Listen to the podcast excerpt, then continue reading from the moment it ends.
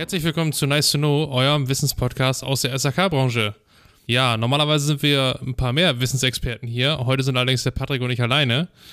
Und äh, aber nichtsdestotrotz wollen wir euch natürlich weiter mit Wissen versorgen und leiten heute mal die zweite Folge zum Thema Mauer- und äh, Rohrdurchführung ein. So, da habe ich dann schon mal die erste Frage an dich, Patrick. Ähm, in der letzten Folge hatten wir darüber gesprochen, Mauerdurchführung hin und her und drückendes Wasser, nicht drückendes Wasser. Was ist denn das jetzt eigentlich genau? Kannst du dazu uns so ein bisschen was erklären? Natürlich, also erstmal hallo, grüß dich.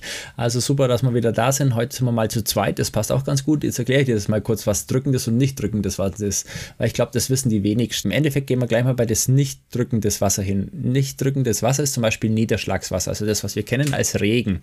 So, und wir haben da zum Beispiel einen durchlässigen Boden, der nur an der Wand herunterläuft und da läuft das Wasser sozusagen runter. Oder wir haben auch einen ganz einfachen feuchten Boden. Das zum Beispiel ist nicht drückendes Wasser.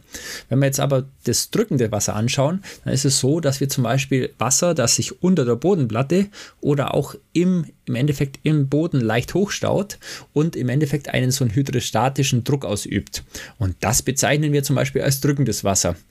Wir haben da natürlich auch wie immer eine DIN. Das ist ganz logisch, wie alles in Deutschland. Das ist die DIN 18533. Und da ist es einfach so, da können wir mal diese Wassereinwirkungsklassen W1 E nach der WEU-Richtlinie, also WU ist ganz einfach, das muss man mal wissen, das bedeutet wasserundurchlässiges Bauwerk, da werden wir heute noch ein bisschen was darüber unterhalten. Und da haben wir die Beanspruchungsklasse 2, das ist das nicht drückende Wasser. Das, wenn wir jetzt W2E und Beanspruchungsklasse 1 in diesen wasserundurchlässigen Bauwerken, also in diese WU-Richtlinien sprechen, sprechen wir vom drückenden Wasser. Also relativ einfach, wenn Wasser nur im Boden da ist und der Boden feucht ist, haben wir nicht drückendes Wasser. Wenn Wasser sich aufstaut und ein bisschen an sich über die äh, Rückstauebene drüber kommt, haben wir drückendes Wasser.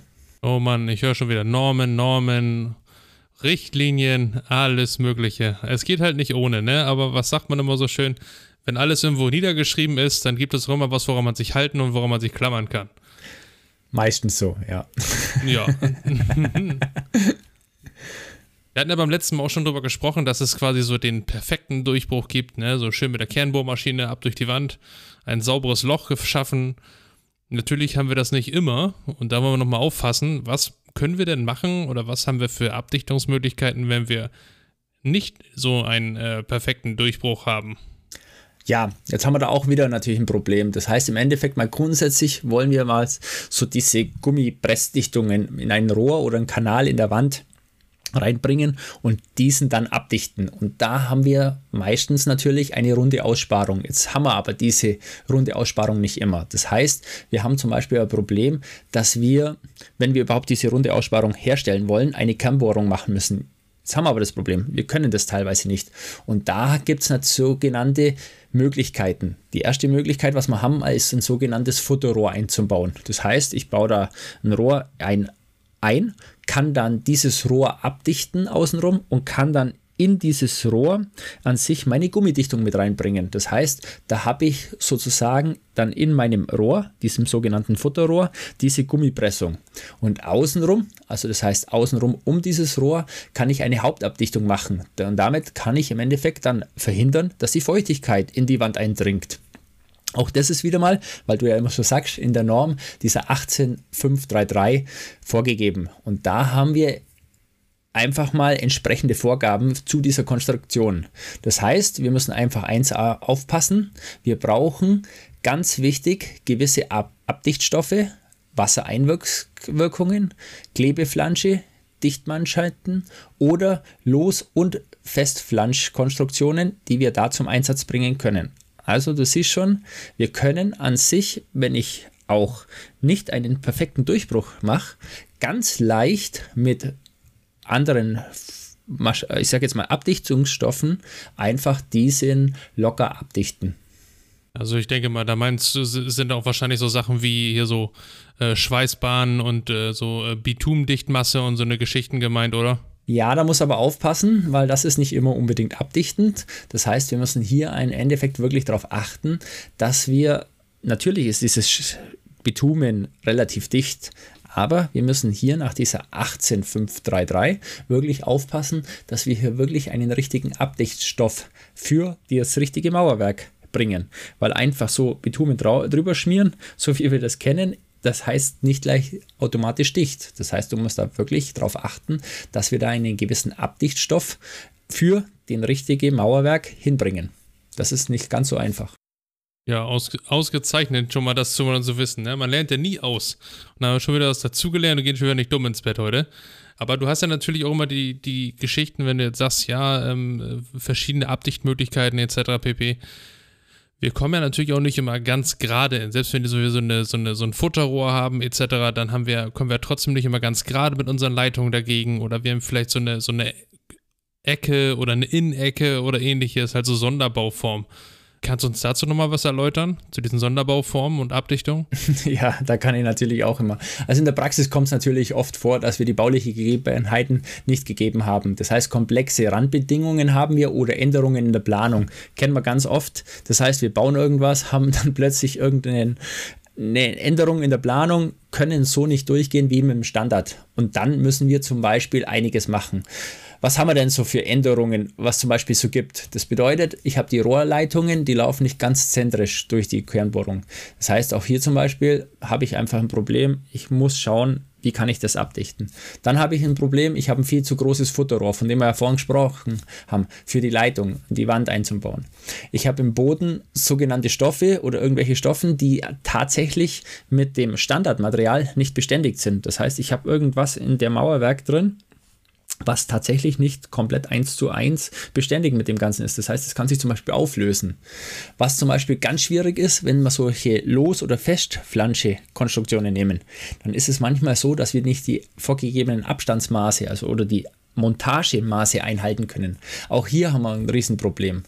Man muss da natürlich wie folgt vorgehen und muss halt schauen, dass ich das irgendwie mit dieser Konstruktion im Endeffekt sauber verbinden bringen kann.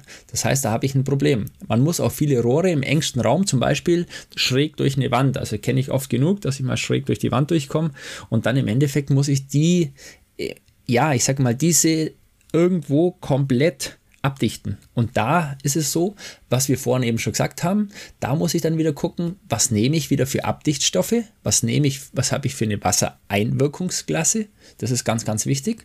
Habe ich da drückendes oder nicht drückendes Wasser? Wie sieht meine WU-Wand aus? Das heißt, dann kann ich wieder überlegen, okay, was kann ich für Sonderkonstruktionen nehmen? Zum Beispiel kann ich dann hergehen und kann mir zum Beispiel von Däumer einfach so eine ganz einfache Hilfeleistung holen und kann sagen, hey liebe Leute von Däumer, wie sieht das aus? Könnt ihr mir kommen und könnt ihr mir diese Sonderkonstruktion planen oder auch ausführen? Und dann muss ich mir da einen Experten holen. Das heißt nicht irgendwo selber, wie du sagst, mit Bitumen zustreichen, sondern ich muss da aktiv werden, muss auf die jetzt hier zum Beispiel auf Däumer zugehen oder auf andere Rohrhersteller, die das machen und muss sagen, Leute, was könnt ihr machen? Und wenn ich das alles habe, kann ich nach 18533 an sich diese Rohrleitung perfekt abdichten. Und das ist eigentlich so das größte Problem. Und deswegen ist ganz, ganz wichtig, dass wir die, diese diversen Abdichtungsmöglichkeiten mit Sonderformen im Endeffekt mit einem Partner angehen und niemals selbstständig einfach abdichten. Ja, wie du schon so gerade sagst, ne, diese, dieses Rumgeklehe und das, was ich angedeutet hatte mit äh, Bitumdichtmasse etc. pp. oder der Klassiker Silikon natürlich, das ist natürlich der übliche normale Wahnsinn draußen in der Praxis, aber dafür haben wir ja zum Glück solche kompetenten Partner, mit denen wir selbst äh, schwierige Durchführungen unter örtliche Gegebenheiten oder irgendwelche komischen Umstände dann doch meistern können und nach äh, Norm entsprechend abdichten können. Jetzt ist es aber so, dass du ja auch verschiedene, diese verschiedenen Durchführungen, diese diverse Durchführungen, die es da so gibt, ne, die müssen ja auch alle irgendwie von irgendwas abgenommen sein, ne, damit es halt dieser Normabdichtung nachher entspricht und der Norm entspricht. Und ähm, da gibt es natürlich auch Prüfverfahren, wie man das prüft, Prüflabore. Wie geht das Ganze dann vonstatten? Wo werden so eine Konstruktion geprüft und wie soll, geht das zustande? Gut, das ist jetzt schwierig, weil wie gesagt, das ist, es gibt an sich eigentlich mal nur eine Vorschrift. Das heißt, es gibt eine Vorschrift das, oder beziehungsweise unsere Norm, die 18533. Aber im Endeffekt, wo wird das steht, steht es oder wo wird das überhaupt hinterlegt? Entscheidend ist mal eins, wir haben die Deutsche Institut für Bautechnik. Das geht hin und sagt, wie sehen diese Bauprodukte aus.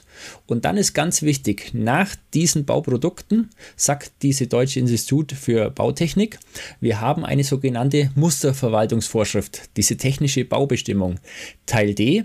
Und in dieser Teil D steht dann ganz klar drin, was ich zum Tun habe. Es wird also wie folgt definiert. Die Teil D enthält nach 17 Absatz 3 vorgesehene Listen von Bauprodukten welches keine Verwendbarkeitsnachweise bedürfen. Das heißt, ich muss dahergehen, muss schauen, was habe ich denn überhaupt für ein Produkt, was habe ich für einen Durchgang, was habe ich für eine Sonderkonstruktion und dann muss ich nachschauen, was kann ich da für Verwendungsnachweise hinterlegen. Da fallen zum Beispiel Bauprodukte, die zum Beispiel anerkannte Regel der Techniken sind. Das heißt, wenn sowas öfters eingebaut wird, weil das eine gewisse Sonderkonstruktion ist, weil der Häuslebauer, also der Maurer, irgendwas Spezielles reingemacht hat, dann habe ich da im Endeffekt einen Verwender Verwendbarkeitsnachweis. Und wenn ich den habe, dann ist er nach anerkannten Regeln der Technik und hat im Endeffekt die technische Baubestimmung. Also man sieht schon, man muss da einfach wirklich auf den jeweiligen Partner zugehen, weil der kann nicht einfach so locker lässig sagen, er hat da irgendwas. Im Teil D steht natürlich auch ganz, ganz entscheidend diese Norm für Ringdichtungen. Das heißt, Ringdichtungen, was wir vorhin schon hatten, wir hatten dieses Futterrohr, ich schiebe ein Rohr durch und habe außenrum diese Ringdichtung. Und diese Rohrdurchführung oder Abdichtungen ist dann im Endeffekt für erdberührte Außenteile ganz, ganz entscheidend, dass ich die dann wieder perfekt abdichten kann. Das heißt, hier auch hier wieder muss ich an sich das selber nachweisen als Hersteller und muss an sich selber sagen, okay, das passt und das entspricht dieser Norm von diesem, ich sage jetzt mal, Deutschen Institut für Bautechnik.